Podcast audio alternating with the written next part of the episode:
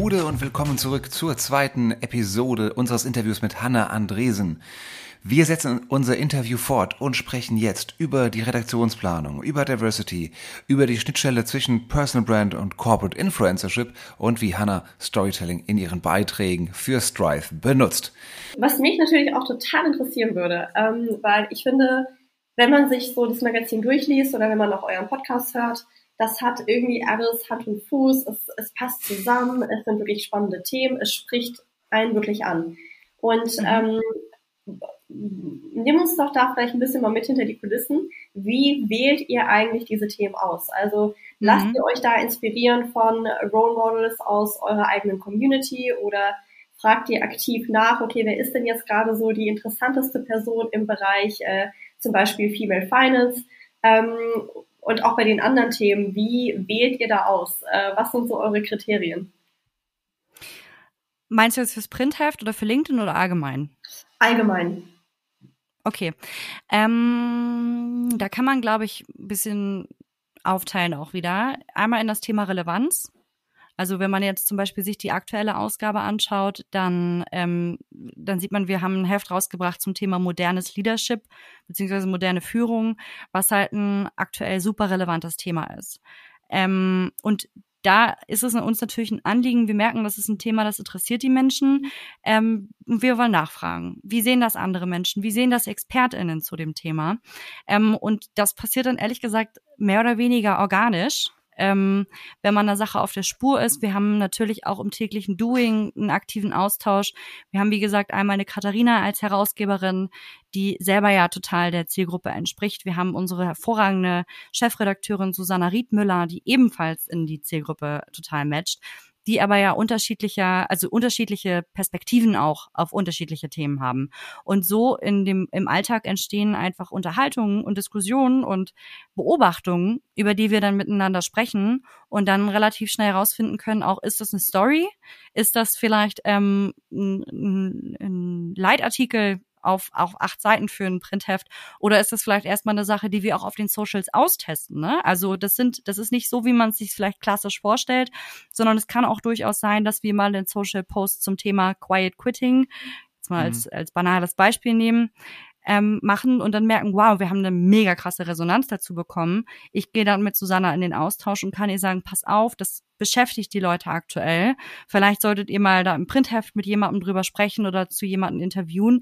Genauso wie, wie ich auf den Socials oder im Newsletter, also auf unseren Online-Kanälen auch total davon profitiere, dass wir eben eine riesige Content-Welt haben im, im Printmagazin, mhm. aus denen wir uns eben Inhalte speisen können. Also es ist eigentlich ein niemals endender ähm, Diskurs und äh, Themenfindung, in der wir uns befinden, genau. Und von Ausgabe zu Ausgabe entwickeln wir dann eben diese Themenschwerpunkte und konzipieren dann unsere Printhefte und konzipieren dann auch unsere Social-Inhalte. Das stelle ich mir super spannend vor. Da würde ich gerne mal Mäuschen spielen bei diesen Redaktionssitzungen. ja, Marina, wir genau. reden ja auch immer wieder mal die Themen, über die wir schreiben wollen. Das ist ja noch vergleichsweise harmlos dagegen. Ähm, Hanna, ich, ich würde gerne mal eine, vielleicht eine provokante Frage stellen. Ich weiß nicht, ob sie provokant ist, aber mhm. ist euch, dann bleiben wir bei Leadership. Ist es euch wichtig, das Thema dann zu besprechen aus dieser Perspektive, weil ihr dann eine, glaube ich, äh, nicht rein, aber ziemlich stark frauenhaltige Redaktion seid mit Redakteurinnen? Das heißt, ihr bringt ja die Sichtweise schon ohnehin rein. Oder mhm. sagt ihr dann auch manchmal, okay, wollen, was wäre die andere Seite? Wie würde das Männersicht aussehen? Woher kommt vielleicht auch die Diskrepanz zwischen der Männer- und der Frauensicht auf ein gewisses Thema? Ist das ein ja. Gedankengang, den ihr manchmal habt? Naja, also ich würde, glaube ich, sagen, Perspektivwechsel gehört so ein bisschen zu unserer DNA. Einfach weil wir gesagt haben, hey, wir wollen Themen aus einer anderen Perspektive oder aus unserer Perspektive mal beleuchtet haben, mhm. kam ja so ein bisschen aus dem Pain heraus, dass wir unsere Perspektive niemals irgendwo repräsentiert oder wiedergefunden haben. Und natürlich müssen wir dann auf der anderen Seite auch aufpassen, dass wir Themen nicht einseitig beleuchten. Ich weiß nicht, ob du darauf so ein bisschen hinaus ja. willst, aber ähm, klar, wir haben vorrangig Frauen im Team, wir haben einen Mann in unserem Team ähm, und auch da muss man natürlich gucken, dass Diversität keine Einbahnstraße ist. Ne? Ähm, da muss man einfach schauen, dass man unterschiedlichste Meinungen und Perspektiven zulässt. Und dementsprechend, wir müssen schon, wir müssen manchmal tatsächlich schon fast so eine kleine, eine kleine Männerquote auch bei uns im Heft unterbringen. Ähm, und müssen da halt einfach schauen, dass repräsentativ ähm, alle, alle ja. Gruppen auch äh, inkludiert werden. Auf jeden Fall. Das ist uns ein totales Anliegen. Ähm, jetzt könnte ich natürlich wieder sagen, es ist aber so schwer, Männer zu finden, die etwas zu Thema X und Y sagen. Also quasi die andere Perspektive von dem, was man sonst immer so hört. Aber wenn man lange genug sucht, dann findet man ja. sie auch. Genau. Ja, mach ich mal, ja. genau. Ich finde es aber, wenn es so siehst, ist es eigentlich echt, ein, ist das ja ein Magazin geworfener Vorwurf an die deutsche Verlagslandschaft, dass das man sich nicht wiedergefunden hat, dass man diese Stimme ja. noch nicht gehört hat und dass es mal ein eigenes Magazin dafür braucht, wo man ja sagen könnte, es gäbe eigentlich genügend Magazine und dass das in Perspektive ist, die noch nicht da ist, das ist ja eigentlich nur traurig. Ja, Einerseits ja, andererseits glaube ich, dadurch, dass wir in den letzten Jahren oder in den letzten Monaten halt auch so stark an Relevanz dazugewonnen haben, bringt es die gängigen Wirtschaftsmedien, sage ich jetzt mal, auch in eine gewisse in einen gewissen Zugzwang. Ne? Mhm. Also ähm, und das das meine ich wirklich ernst, wenn ich sage, wir sind eine Bewegung, weil wir durchaus ja auch was ein bisschen im, im in der Medienlandschaft in Deutschland aufwirbeln mit unserer Existenz alleine nur. Mhm. Also äh, ich sage immer ganz gerne, wenn wenn jemand bei uns Abonnentin werden soll, dann dann revolutionierst du am Ende des Tages nicht weniger als die deutsche Medienlandschaft, weil du uns relevant Relevanz schenkst und das das haben Gott sei Dank in den letzten ein zwei Jahren schon ausreichend Leute getan, ähm, dass wir auf den Plan gerufen wurden. Und äh, das sieht man ja zum Beispiel auch ganz schön bei unserer aktuellen Ausgabe. Da haben wir ja ein wahnsinnig spannendes Experiment eingegangen mit der Brand 1, was ja ein, ein, ein wirklich wahnsinnig wichtiges, hochkarätiges Wirtschaftsmedium in Deutschland ist und sind eben in dieser Ausgabe ein Experiment eingegangen und haben quasi eine co-created Ausgabe gemacht. Also insofern, dass wir uns beide mit dem Thema Leadership auseinandergesetzt haben und wir aus unserer Strive-Perspektive und die Brand 1 aus ihrer Perspektive. Und ähm, daraus entstanden ist halt ein super cooles Projekt. Ähm, und lustigerweise, die, die Chefredakteurin, die Gabriele Fischer, hat in ihrem Editorial geschrieben, ich habe mich geirrt. Hm. Was man sich ja auch erstmal forscht, also das ist ja irre, ne, dass du, dass, dass äh, die Perspektive von Menschen auch insofern beeinflussen kannst, dass sie gesagt hatte, ich, ich persönlich war ehrlich gesagt lange gegen die Frauenquote. Hm. Und je mehr man sich mit diesen Themen auseinandersetzt und je mehr man sich mit Privilegien und ähm, und Gleichberechtigung eben auseinandersetzt, desto mehr stelle ich fest, okay, vielleicht brauchst du doch eine Frauenquote.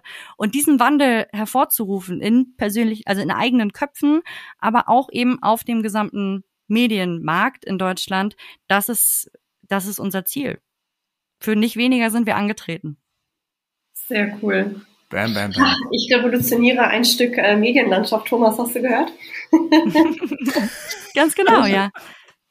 Hm, was auch nochmal spannend wäre, ähm, das Zusammenspiel aus Personal Brand und Corporate Brand. Weil ähm, ihr habt natürlich ähm, mit Katharina eine sehr starke Personal Brand äh, und mhm. natürlich noch äh, ein paar weitere Personen. Und auf der anderen Seite seid ihr natürlich auch als Corporate aktiv, habt jetzt die 15.000 Marke äh, geknackt auf LinkedIn. Ähm, wie ist denn da das Zusammenspiel? Weil das werden wir auch ganz oft gefragt, wenn wir zum Beispiel Corporate Influencer Programme in Unternehmen begleiten. Ähm, dann wollen die Unternehmen natürlich, dass so ein Orchester entsteht, was irgendwie zusammengehört. Also ja, individuelle Perspektiven, individuelle Stimmen, aber am Ende ähm, soll das natürlich nicht alles losgelöst voneinander sein. Es soll ja irgendwie alles mhm. zusammenpassen. Mhm. Ähm, wie stellt ihr das sicher? Also in, in einer gewissen Art und Weise orchestrieren wir ja auch Kommunikation von Strive. Ähm, was aber nach wie vor total wichtig ist bei uns, ist, dass jeder Kopf aus dem Team wenn wir was zum Thema Strive posten, dass wir es auch selber machen. Ähm, was wir aus unserem Content-Team natürlich anbieten können und vorbereiten können, ist das, was vorbereitet werden kann, nämlich Visuals, Fotografien von unseren Produkten, ähm, inhaltliche Bausteine, ne? also wo findet man ein bestimmtes Produkt, wann wird das veröffentlicht etc. pp. Aber ähm, das, was letztendlich von unseren einzelnen Teammitgliedern geschrieben wird, das obliegt den Verfasserinnen. Und alles andere wäre auch ehrlich gesagt unauthentisch. Ähm, und ich glaube, auch da haben wir wieder ein großes Glück, dass wir ja alle uns mit dem Produkt total identifizieren können. Also uns, wenn wir jetzt überlegen würden, wir würden zweimal die Woche auf unseren privaten Profilen was zum Thema Klosteine posten, dann würde man es schon irgendwie hinbekommen, aber es würde deutlich weniger authentisch sein, weil wie viel kann man dazu wohl erzählen? Und zu dieser Welt ähm, Wirtschaftsthemen aus einer Frauenperspektive gibt es unfassbar viel zu erzählen. Und auch da leben wir ein bisschen von dem Perspektivwechsel. Also vielleicht ein kleines Beispiel. Wir hatten in unserer letzten Ausgabe das ähm, einen Artikel darüber, über die quasi die Staffelstabsübergabe von der Dr. Anna Weber von Baby One ähm, die ihre Firma, also die das Familienunternehmen gerade übernimmt. Und sowohl Katharina als auch Susanna haben dazu was gepostet, aber aus einer komplett unterschiedlichen mhm. Perspektive. Äh, Katharina hat erzählt, hey, total krass, wie ist das eigentlich mit den Eltern zu arbeiten? Ich habe es schon mal versucht. Äh, Katharina hat ja ähm, mit ihrem Vater auch eine lange Zeit zusammengearbeitet, hat dazu so ein bisschen ihren persönlichen Winkel erzählt und Susanna wiederum hatte einen totalen Diversitätsfokus ähm, auf ihrem Posting, hat erzählt, wie, wie sieht es eigentlich aus mit der Diversität in Frauenunternehmen und haben somit eben das gleiche Thema, aber aus ihrer eigenen Perspektive behandelt. Und das ist, glaube ich, total wichtig, dass wir, ähm, ja, dass wir einfach unsere eigene Perspektive einnehmen zu Themen ähm, und haben dann natürlich, wir haben auch einen Redaktionsplan, klar. Und ähm, im besten Fall posten wir alle was dazu, wenn eine neue Ausgabe erscheint, um halt einen größtmöglichen Bass zu erzeugen. Aber welches Mikrothema das jetzt aus einer Ausgabe wird ähm, oder wie die Person das aufgreifen soll, das ist halt total der einzelnen Person überlassen. Das ist so clever. Das ist echt clever und das greift sehr wunderbar zusammen, was wir auch immer Unternehmen raten und sagen, ihr mhm. braucht einen gemeinsamen Rahmen. Und dieser gemeinsame ja. Rahmen ist nicht nur Social Media Guidelines und was dürfen die Mitarbeiter und was dürfen sie nicht. Ja, ist auch wichtig, äh, gerade für die Leute, die noch gar nicht auf Social Media unterwegs sind. Aber der gemeinsame Rahmen sollte vor allem eine sehr, sehr deutliche und klare Kommunikation darüber sein, was die Mission des Unternehmens ist, was das Unternehmen genau. macht. Und ähm, Leider ist das aber leider auch nicht gegeben. Da findet man eben auf den Unternehmenswebseiten einfach immer wieder die gleichen Botschaften, die einfach austauschbar sind. Und wenn man auch verschiedene zehn Mitarbeiter fragt, was macht das Unternehmen, wofür steht das, kriegt man zehn verschiedene Antworten. Und das genau. ist dann leider etwas, was einem Corporate Influencer Programm, ja, was das einfach ein bisschen schwierig macht. Also je klarer man weiß, wofür das Unternehmen steht, umso besser dann auch für ähm, ja, die Personal Brands und die Corporate Influencer im Unternehmen. Ähm, weil, ist nochmal ein sehr schönes Zeichen dafür. Weil gleichzeitig, ergänzend zu dem, was du gesagt hast, ich brauche diesen Rahmen im weiteren Sinne schon und diese gemeinsame Mission, die Hanna ja auch gesagt hat. Und ich finde das extrem bewundernswert, dass man, dass ihr so eine starke, wie du sagst, Bewegung ja auch habt, womit man sich identifizieren kann. Aber auf der anderen Seite brauche ich ja genau diese individuelle Perspektive der einzelnen Mitarbeiter, Mitarbeiterinnen, mhm. die sagen, hey, aus meiner Sicht sieht die Sache so aus und der Kollege da drüben, der hat ganz andere Erfahrungen gemacht und deswegen erzählt euch aus der Perspektive davon. Und das macht ja, ja. sowohl Magazin, glaube ich, wie auch jede Geschichte, jedes Unternehmen macht sie erst interessant, wenn ich mehrere Seiten sehen kann. Ja, und ich glaube, du kannst ja auch insofern als Unternehmen auch deine Mitarbeitenden unterstützen, dabei Personal Branding zu machen, indem du ihn, mit ihm in, in den Diskurs gehst und dich überhaupt erstmal mit denen unterhältst und fragst, sag mal, was ist denn eigentlich deine persönliche Geschichte in diesem Unternehmen? Weil wir haben natürlich auch das große Glück, ich meine, Katharina ist äh, Herausgeberin, Gründerin, die ist natürlich super wortgewandt. Wir haben eine Chefredakteurin, die mal eben LinkedIn-Post natürlich äh, aus, dem, aus, der, aus dem Arm schütteln kann. Ich bin ähm, auch, würde ich sagen, relativ Storytelling versiert, aber nicht jeder Mensch kann ja mal eben hier schnell mal einen Post auf LinkedIn veröffentlichen. Das mhm. hat ja auch, wie gesagt, viel mit Storytelling zu tun.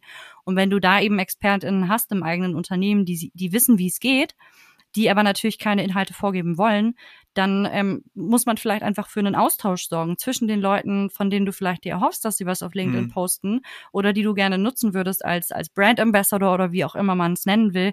Dann schaff doch diesen Austausch und hilf den Leuten dabei, ihre Texte authentisch, aber halt trotzdem ja. gut zu verpacken am Ende des Tages. Wie, wie macht ihr das untereinander? Wie lernt ihr voneinander? Wie teilt ihr eure Erfahrungen?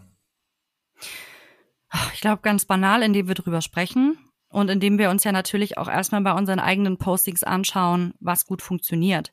Und ähm, auch wenn ich mich jetzt wahrscheinlich zum vierten Mal wiederhole, ist es halt immer wieder der, derselbe Faktor, nämlich Storytelling. Und ähm, ich glaube auch eigene Learnings. Ich weiß gar nicht, ob man sich da so wahnsinnig viel von anderen abgucken kann am Ende des Tages, mhm. außer vielleicht klassische Mechaniken, wie ihr auch am Anfang gesagt habt, ne, dass man um eine bestimmte Uhrzeit postet, dass man ähm, am Anfang relativ vielen Menschen das vielleicht checkt, äh, direkt in den ersten Minuten, damit da schnell Engagement draufkommt und so. Also von diesen mechanischen Hacks mal abgesehen, muss da, glaube ich, schon jeder und jeder seine eigene Linie finden. Ähm, mein, mein persönlich erfolgreichster Post, glaube ich, auf LinkedIn, auf meinem Profil ist nach wie vor meine eigene, also nochmal ganz kurz vorne. Wir haben damals ein, ein Beileger in der Mopo bekommen, ähm, weil Katharina den Arist von Harpe, den Herausgeber von der Hamburger Morgenpost kennt. Und das war halt für mich das Nonplusultra, also das ist wirklich das krasseste, was wir jemals hätten erreichen können, denn mein Vater hat damals ähm, 30 Jahre lang auch als Redakteur bei der Mopo gearbeitet. Oh, wow. Ich habe da mein, mein Praktikum gemacht nach dem Abi für ein halbes Jahr in der Online-Redaktion und ich liebe die Mopo, ich bin ja. Hamburgerin, klar, klar, so. Und für mich, als es hieß, wir kriegen einen fucking Beileger, sorry fürs Fluchen, aber Alles wir kriegen gut. einen Beileger in der Mopo, dachte ich krass, so. Und das war auch, glaube ich, so einer meiner ersten Postings, die ich auf LinkedIn gemacht habe, in dem ich dann auch meine Geschichte dazu erzählt habe. Und das kam so aus dem Herzen heraus. Da hätte jetzt Katharina mir vielleicht sagen können, hey, schreib doch mal dies und schreib doch mal das. Aber ich wusste ja schon von Anfang an, was ich dazu sagen will und musste dann vielleicht nur, ich habe es dann ein, zwei Leuten geschickt und meinte, hey, findet ihr das lesenswert, findet ihr, da, findet ihr das interessant, also diese mechanischen Shellschrauben sicherzustellen, aber inhaltlich aus dem Herzen heraus zu schreiben einfach. Und klar, das heißt natürlich, dass nicht alle zu jedem Thema was posten müssen, sondern jeder sich vielleicht auch für sich auf die Themen interessiert, ähm, die für einen selbst wichtig sind. Ja, und da prägt man sich natürlich irgendwie gegenseitig auch. Mhm. Ja, das ist tatsächlich einer der wichtigsten Aspekte ähm, deswegen funktioniert aus unserer Sicht auch nicht reines, komplettes Account-Takeover ähm, mhm. von Menschen, wo man einfach sagt, okay, hier ist der LinkedIn-Zugang, macht, aber macht nichts kaputt. Das funktioniert auf mhm. Dauer nicht, weil wo soll man die persönlichen Anekdoten herbekommen, wenn nicht im Gespräch mit dieser Person? Genau. Das funktioniert genau. auf Dauer nicht. Und man braucht aber diese persönlichen Geschichten, diese persönlichen Anekdoten, die wirklich aus dem Herzen kommen, weil nur dann wird es wirklich authentisch und im Endeffekt auch erfolgreich und lesenswert für die Menschen. Ja. Hanna, weil du es jetzt schon ein paar Mal erwähnt hast, was heißt für dich konkret Storytelling?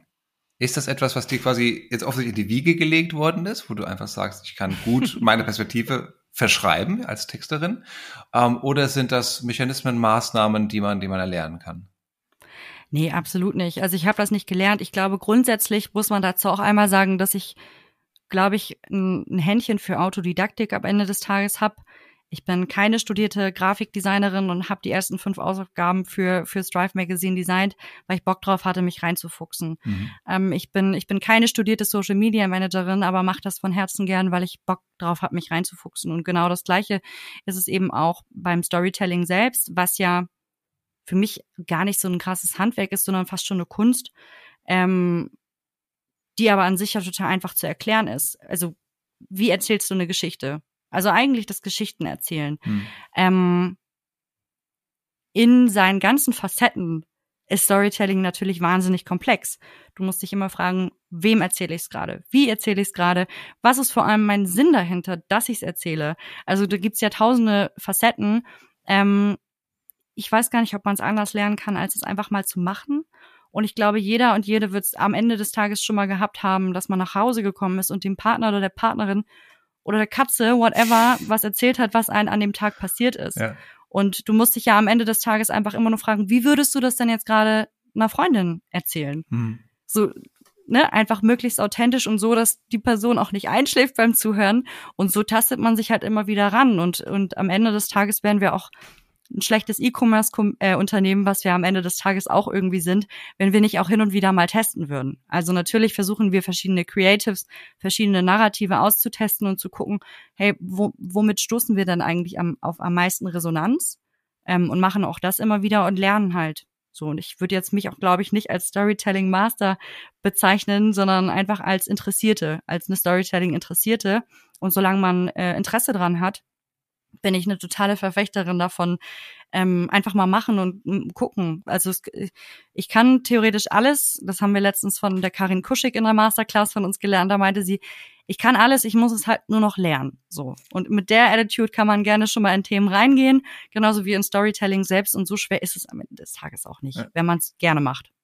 Ah, ich, ich liebe dieses Growth Mindset, diese Neugier, dieses Aus, diese Lust am Ausprobieren, am Lernen, ja. auch auf die Gefahr hin, dass man vielleicht mal nicht so Erfolg sich sofort einstellt, aber nee. in dem Moment durch das Testen wird es mittellangfristig eben kommen und im schlimmsten Fall ja. bin ich schlauer geworden.